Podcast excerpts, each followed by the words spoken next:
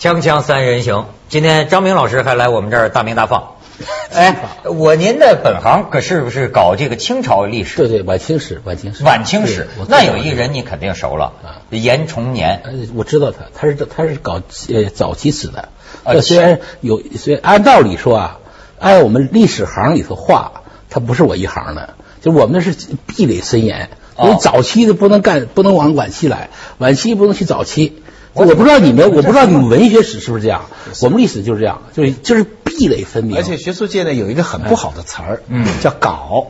搞嗯就是搞，就是 一碰到啊，哦，你是搞张爱玲的， 我是搞王安忆的， 那我只知道能我只能搞冰心了我我我的一直是长期来被认为是搞郁达夫的，郁达夫你这还是啊同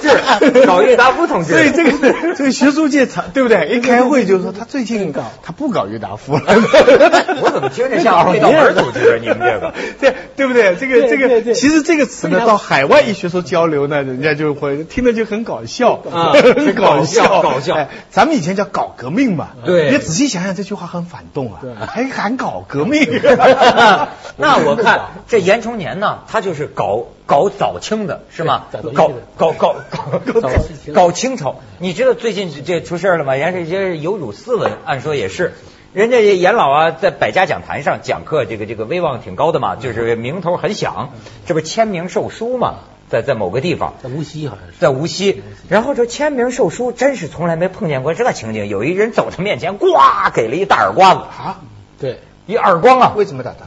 当时这个严老师据说这个神还是表现出一定的学者的镇定，是吧？他还说是打了一个耳光子，打上了，第二个耳光子啪躲过去了，躲过去了，矫健 啊完了呢，就就把人家那边人就给架走了，架走了然后严严老先生还继续签他的签售，有风度，有风度哎对对，说严老先生呢，就是然后说那个人为什么打他呢？后来他哥哥出来说了，说我这个弟弟啊，就可能有点轴，是吧？说他为什么轴呢？主要是对他在这个电视上讲的这个历史观点。感到这个愤怒，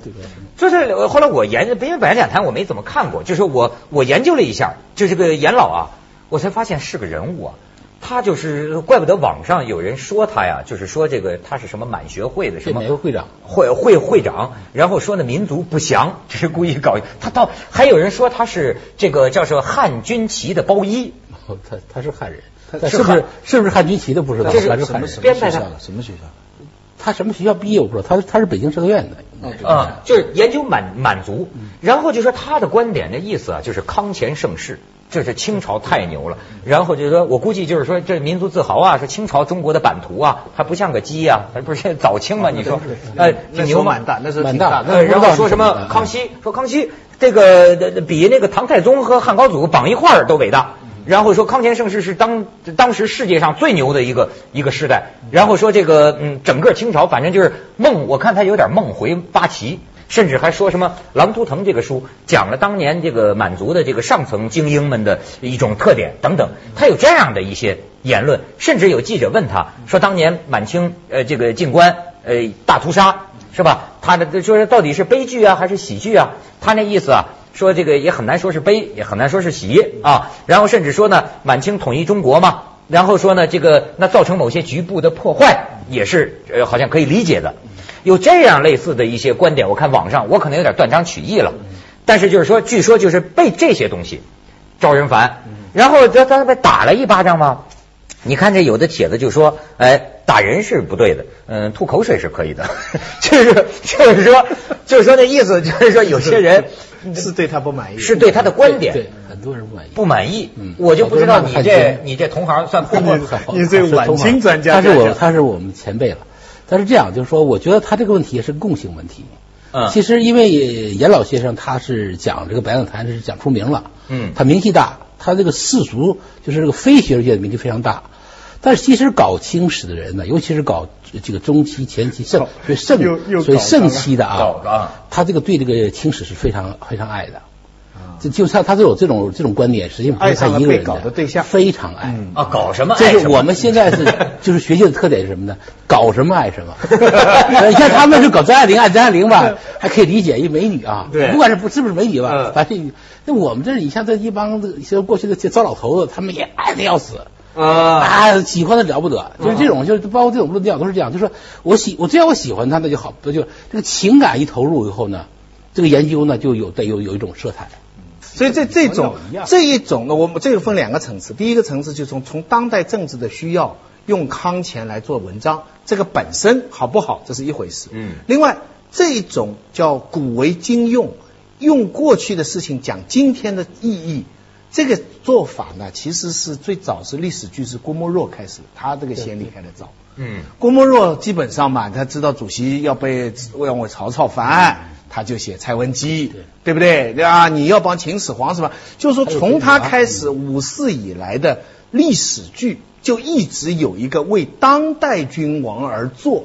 这么一个历史剧。近年做得好的，比方二月河的那个《雍正》，嗯，我二月河到我们学校来讲嘛，二月河拼命讲，我当时不是为了这个写的啦，但是客观上当时大家他帮雍正的这个方案，使得雍正很勤快的这么一个皇帝的形象嗯建立，嗯但是当然吴晗是一个反例，但总之这种太直接的为当代的需要写历史。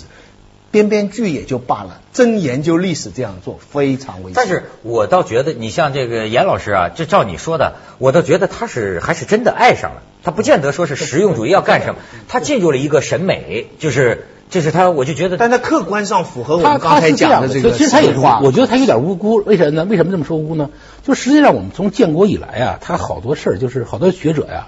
他就是习惯于这样，嗯就是他一个特点，就跟他就说这一代学者跟那个老一代的，嗯就是跟那个跟那个像陈寅恪、王国维他们那一代的人差距在这儿，就说他老一代他是质疑，质疑，他是质疑，他批判。嗯对，他有这个有一个有个有这样的这个精神在里头，但是他后一代呢，基本就是接受，接受呢，你这样说，你一分配你研究什么，那你就只你只能爱，你只能爱，你不不由自主你就爱，搞一行爱一行，搞一行搞搞一个人爱一个人， 搞一个人爱一个人就就他就他咱不们可的能去学术界的爱情观倒是不错哎啊，所以这爱上了你搞的对象，不是，这 我听你们这么说，要这么搞来搞去，历史可就真成妓女了。呃不是不 不是 不，她也成美女嘛 不是。美女这个就胡适的一句话，就随意打扮的小女孩，小女孩嘛，小女孩哎呦，真他是他非常这其实这个东西是他感情很深的，啊，他真是很深。你要说是，你要说，比如他他他搞这个人物，你要说说点不好听的，当场都跟你急，哦是吗？ 真是跟你急，就是他都跟你打起来。连当年连个当性年我演搞员也，当年我搞一个团的时候，我那时候我说了几你句，搞过义和团是我 吗？搞过，我就说了几句，一个团一个团不怎哎么真样猛，我说不怎么样，他不是真正的爱国，也不是真的，也不也不反帝，嗯好家伙，就一帮山东大学那时候义团基地啊，嗯，一帮人说我们要跟张明辩论，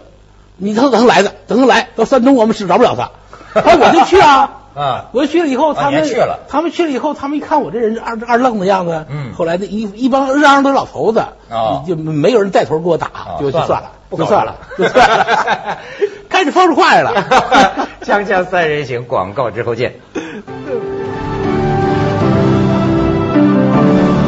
但是现在很多人就讲了，就说你呃这个严老师是吧？你打人是不对的啊，打人不对。但是就是说呢，有人讲了，就说我可以坚决反对你的意见，就那句话嘛，但我誓死捍卫你说话的权利。可是又有人讲了，说那现在的问题是什么呢？他严老师在百家讲坛，他是一个人讲的，对吧？那么他的反对的声音呢，呃是也是需要誓死捍卫的呢。那反对的声音在哪里出来呢？不是我呃有有一次节目我建议过嘛，文道说行不通嘛，我一直好心的讲，我想像这么大影响的百家讲坛这样的节目，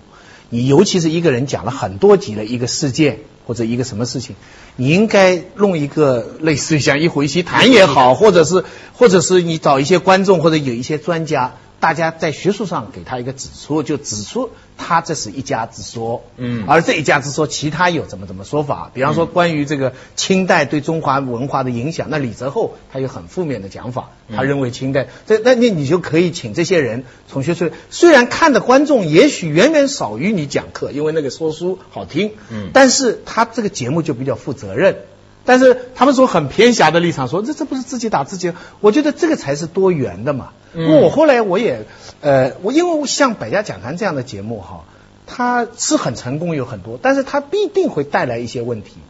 我这个几个月前啊，帮上海的一个电视台讲了八集张爱玲，哦是吗跟搞了六八集张爱玲哎、跟六集郁达夫，啊嗯叫《世说新语》啊，艺术人文。可是他们很不满意，他们录完了以后就跑来跟我说我们，而且呢还专门找来了一个百家讲坛的编辑，嗯就是他是策划易中天他们、嗯给我上课，嗯给我上课的要点是什么？对我也很有帮助。他说什么？他说你这个三十多少分钟的节目哈、你讲了三十，可是呢，你只应该讲十，就是你的信息量太多了，哦你明白吧？你所以人家会跟不上。第二，你在半小时节目里，你提的人名不能超过六个。哎这玩意儿有有技巧啊哎，他说你不能，因为我们讲课习习惯了做报告，就是你提到越多的 reference，就是你提到越多的这个注解啊，就是显得越好嘛，越越要用人家的话来说你的观点。嗯他说你不行，你人名一多啊，这个电视机前的人就赚了。哎这就晕了。他他不喜欢听你这个，而且千万不要引经据典搞做这个。后来我心里想想，平心来说，他们也有他们的道理。这是我们传媒研究的呀，啊就是怎么样能易于为人接受啊？所以，但但他对学他术不做嗯是不是不能引经据典，但他是要去学术化的引经据典。嗯你不像于丹表演台，嗯他张口一个成语，两口一个什么谁谁谁什么典故，嗯天天这不这频率很高的出，没事儿嗯没事儿，把人砍晕了，嗯敌人砍晕了。没有没没有问题，不是没有那个问题，这就是说你引经典不要紧，但是得非学术化，就是非学术化的，有于丹话，哎，非学术化的可以啊就是它这个特点就是什么呢？就是我觉得它的电视在讲，就是讲坛啊，如果你是讲坛的话啊，它就有有有一个，它实际上它有有，比如它有一个最深的这个内在矛盾，一个它要追求收视率，嗯要不然讲讲的好听对，他就往往底下走，对嗯往非洲非洲上走，往非洲上走呢，你又不能走到说书台上去，你走不到那儿去。那会儿那会儿其实比你比你还好还好，嗯比你还通俗化，比你还好啊那听。文韬拍案你上不上去这个不得 了啊这个这个对啊，你说你走不到那儿去，你说哎，你不能是你不能变成三千方，对不对？嗯 但是你这就很尴尬了，你非学术化，你就不能有学术争议，你不能学术争议嘛。嗯那肯定是嘛，他就我，他就他就往说书那儿走，嗯把每个人把每个人讲的都像说书，但是他又达不到说书的境界，所以说呢，他这个就是他这个最后的结果肯定是往下掉。而且你别看现在又请出易中天来，他救不了百家乐坛，救不了没人家戏。有有台的很成人家功还的是节节节目，还是要赞扬为主。 嗯但是只是缺我觉得缺乏一点学术界的这个注解的补充，不我是是这样的。他这有人就说这个严崇年老师啊，这个网上有人这个反对他的观点的人就说是什么呢？就说他要这么说，这里头啊还是有个价值观的问题，就是你你说任何话。你有个立场的嗯，对吗？你像有人就认为你这价值观叫成王败寇，就那意思，就是就是个呃满清入主了，那那那那那就成王败寇的价值观。说你这个价值观，就你刚才讲评书，说说这个价值观还不如说书的人的价值观。这说书的人，你像《三国演义》，它里头也有什么忠奸善恶，对吗？而且呢，你你既然提到这个说书啊，我就学习嘛，我学习我发现呢，中国的这个说书，包括中国的相声，其实里边也隐藏着一个价值观。对对对，很强这个价值观呢、非非常常有意思，而且甚至于就是咱们说的中国人爱看戏，中国老百姓聊天的心理。这个价值观呢、我我简单说，用《三国演义》里的那个词，就是是非成败转头空，青山依旧在，几度夕阳红。什么白发渔樵江渚上，惯看秋月春风。一壶浊酒喜相逢，古今多少事，都付笑谈中。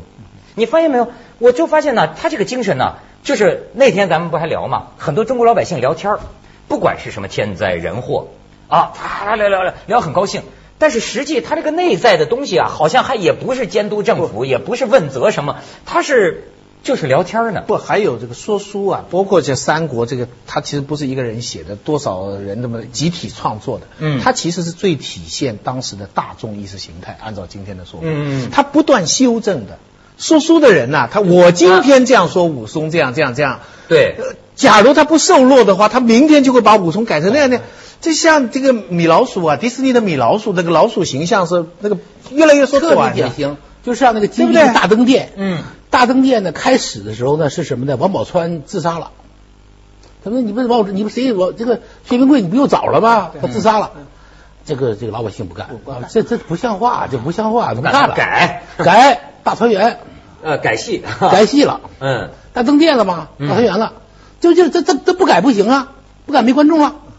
就是这但样的。但又他又不是完，又不能呃完全，因为他也不能把关公弄弄弄活过来，嗯对不对？他还是要变成一个悲剧英雄等等，所以这是另外一套，这个正好跟学术是两条路。所以现在这些节目，我觉得它有意思，它我们仔细在讨论，它正好说明了这两条，就这这很值得探讨。两条路，所以我觉得其中有一条路就是我我总觉得传奇对我们这个民族思维的影响非常大，因为都是看戏看什么，呃这就就是这种传奇思维和学术思维好像是两码事儿。它也有它它也有影响，是它其实它对老百姓也有影响。就说比如说你说的是，就是说一般我们说有有一种有一种就就说就说实际上是一种呃很空幻的嘛，就是反正世事都是、最后嗯转都是空嘛，是非成败转哎头都是空嘛。嗯但实际上这个里头它还有是还有很强那个善善恶恶的一个里头。中间善恶，哎，说它这里这个是很强的，老百姓这个我这个块儿是非常非常强的。对嗯嗯，哎，所以它实际上它这个东西是个哪来的？就是小传统嘛，就是我们讲说这个戏剧嘛、嗯说书嘛给他的嘛，他讲的东西都是这玩意儿，他讲这玩意儿，他不可能反过来讲，他不可能把那会儿一个人说出的或者演戏的，把杨家将说不好，嗯，把拍人美说好了，你不可能的。实际上，可这两这两个实际上都是都都是基本都是虚构的嘛。所以连带着就有一个问题，我就觉得你们这学，我就请教学者，就是比如说你对历史照学术上讲，该用一种什么价值观呢？你比如说，咱们现在讲空间上，这个世界上讲有普世价值观，有些东西，比如人的生命高于一切，那是任何民族、国家、文化的普世价值观。但是在时间上讲，有没有一个价值观呢？就好比说，今天的人看这个满清，那么他的功与过、是与非，他这个是怎么个出发点呢？嗯你可以立论在很多不同的地方。你假如只是从中国文化，比方汉文化这条线来讲，嗯那很多人可以把满清的文化看作是对汉文化的某种程度上是丰富，某种程度上是破坏。嗯那有些人认为破坏大于丰富，有些人认为丰富。但如果你用现代的民族国家概念来讲，那不管它这个，不管它是满满清不，它是一个大帝国。那这个帝国对当时世界的局势，它会有很多影响。嗯像很多网友也提出这问题，呃，对这个，你比如说这个八旗入关是吧？扬州十日，嘉定三屠，屠杀了那么多呃平民百姓，这事儿怎么看？要说有某种什么类似历史的观点，就是说那历史那是有特殊的，他当时的这个环境，任何战争都要杀人的，对吧？呃这是一种看法。但还有一种看法就是说，那你屠杀平民无辜百姓，这听起来就好像是今天要求美国打伊拉克的价值观。这个你怎么看，张老师？其实我觉得这像像这种的啊，像这种杀人部队啊，其实这个没有什么历史这个，对就这是个不需古要代也做不历行史研究。啊古代也是杀人以不对，你有屠城，这是都都是不好的事儿。嗯就是清朝他也不会说我把我什么什么扬州十日、嘉定三屠拎出来，说我我我炫炫耀一下，这个他也认为不好。这个不是说就像这样的一些一些尺度是呃古今一样的，我认为没有没有没有必要没有必要说你要如果说这个来尺这个尺度突破了，那你就这历史就别别做了，你肯定别做了啊。这说明实际上还是啊有一个绝对价值观的，还是有的，你因为人嘛，你人的社会嘛，比如说你就你不能把这个人民当不当回事儿嘛。屠杀平民，不管放在什么年代，那都不能认为是对的。嗯都不认为是对的嘛，没有认为说是对的民为贵，啊君社稷次之，君对为啊轻。这从锵锵三人行，广告之后见。按像你也搞晚清的是吧？ 那你你你的看法是什么呢？对这个朝代我对朝代不是很不是很正面，不是很正面，我觉得不是很不是正面，就是说他可能就是说，你觉得文治武功很厉害，但是实际上到到了晚清，到了晚清又不厉害了。就说真正用的时候，比如说真正你国家受到威胁的时候，很大威胁的时候，他又没他又没用了，啊，哎，没用了。你这个疆土，对你疆土大，但是问题这老百姓实际上或者说我老我老百姓生活不见得就是那么样很幸福。哎，你要这么说，那哎就复杂了。你好比他们说唐太宗那伟大吧，可是实际上你真的看历史，在唐朝的时候战乱频仍啊，那你说怎么说呢？唐朝盛期还可以吧？啊，这我觉得战略并不是很多。我我感兴趣的倒不是清代到底怎么样，我感兴趣的就是说，为什么中国的电视剧也好，讲座也好，就那么孜孜不倦的要渲染清代的这种恶劣的政治气氛，而且要把它看作常理化，看作我们中国好像历来是如此，整天趴在地方扎啦、奴才啦、什么什么，而且要把它美化出来。阴谋盛行，对而且呢，这个臣民文化就是那种奴才文化盛行，嗯就在清朝的时候是这样的，就乾隆认为我是英主，底下没有大臣，没有没有名臣，不能有名臣，什么名臣？嗯，哎，不能有聪明人啊，不能有呃不能有能人。我知道什么呢？他们清朝清朝清朝皇帝奖励谁，说谁好，这个人能办事儿。你手脚勤快，能办事儿，哎就行，就是好家伙，不需要脑袋，不需要思想，你不需要有什么过去的大臣是要有什么。有体国之风嘛，你要对要有风你要骨做个平天下，你有这种，嗯你还要要为为君王师，绝对不行，在清朝是绝对不行。他就这么一个，我就这样一个，但是就这样一个政治文化，他特别反复反复的渲染，你你你就想想这个里有没有道理？就是不是说你看为什么这么多大辫子戏啊？你你那有现在一你现在好点了，原来一打开电视，你这台全是大变。全是大辫子，一色儿大辫子。嗯嗯哎，我说能不能咱不演辫子啊？对不对？民国历史是咱唯一共和国的，就是中国搞共共搞共和的历史。嗯能不能研究研究啊？不能啊，能不能写点东西啊？没有，哎，就大辫子，嗯啊，这什么好？这什么好？你说，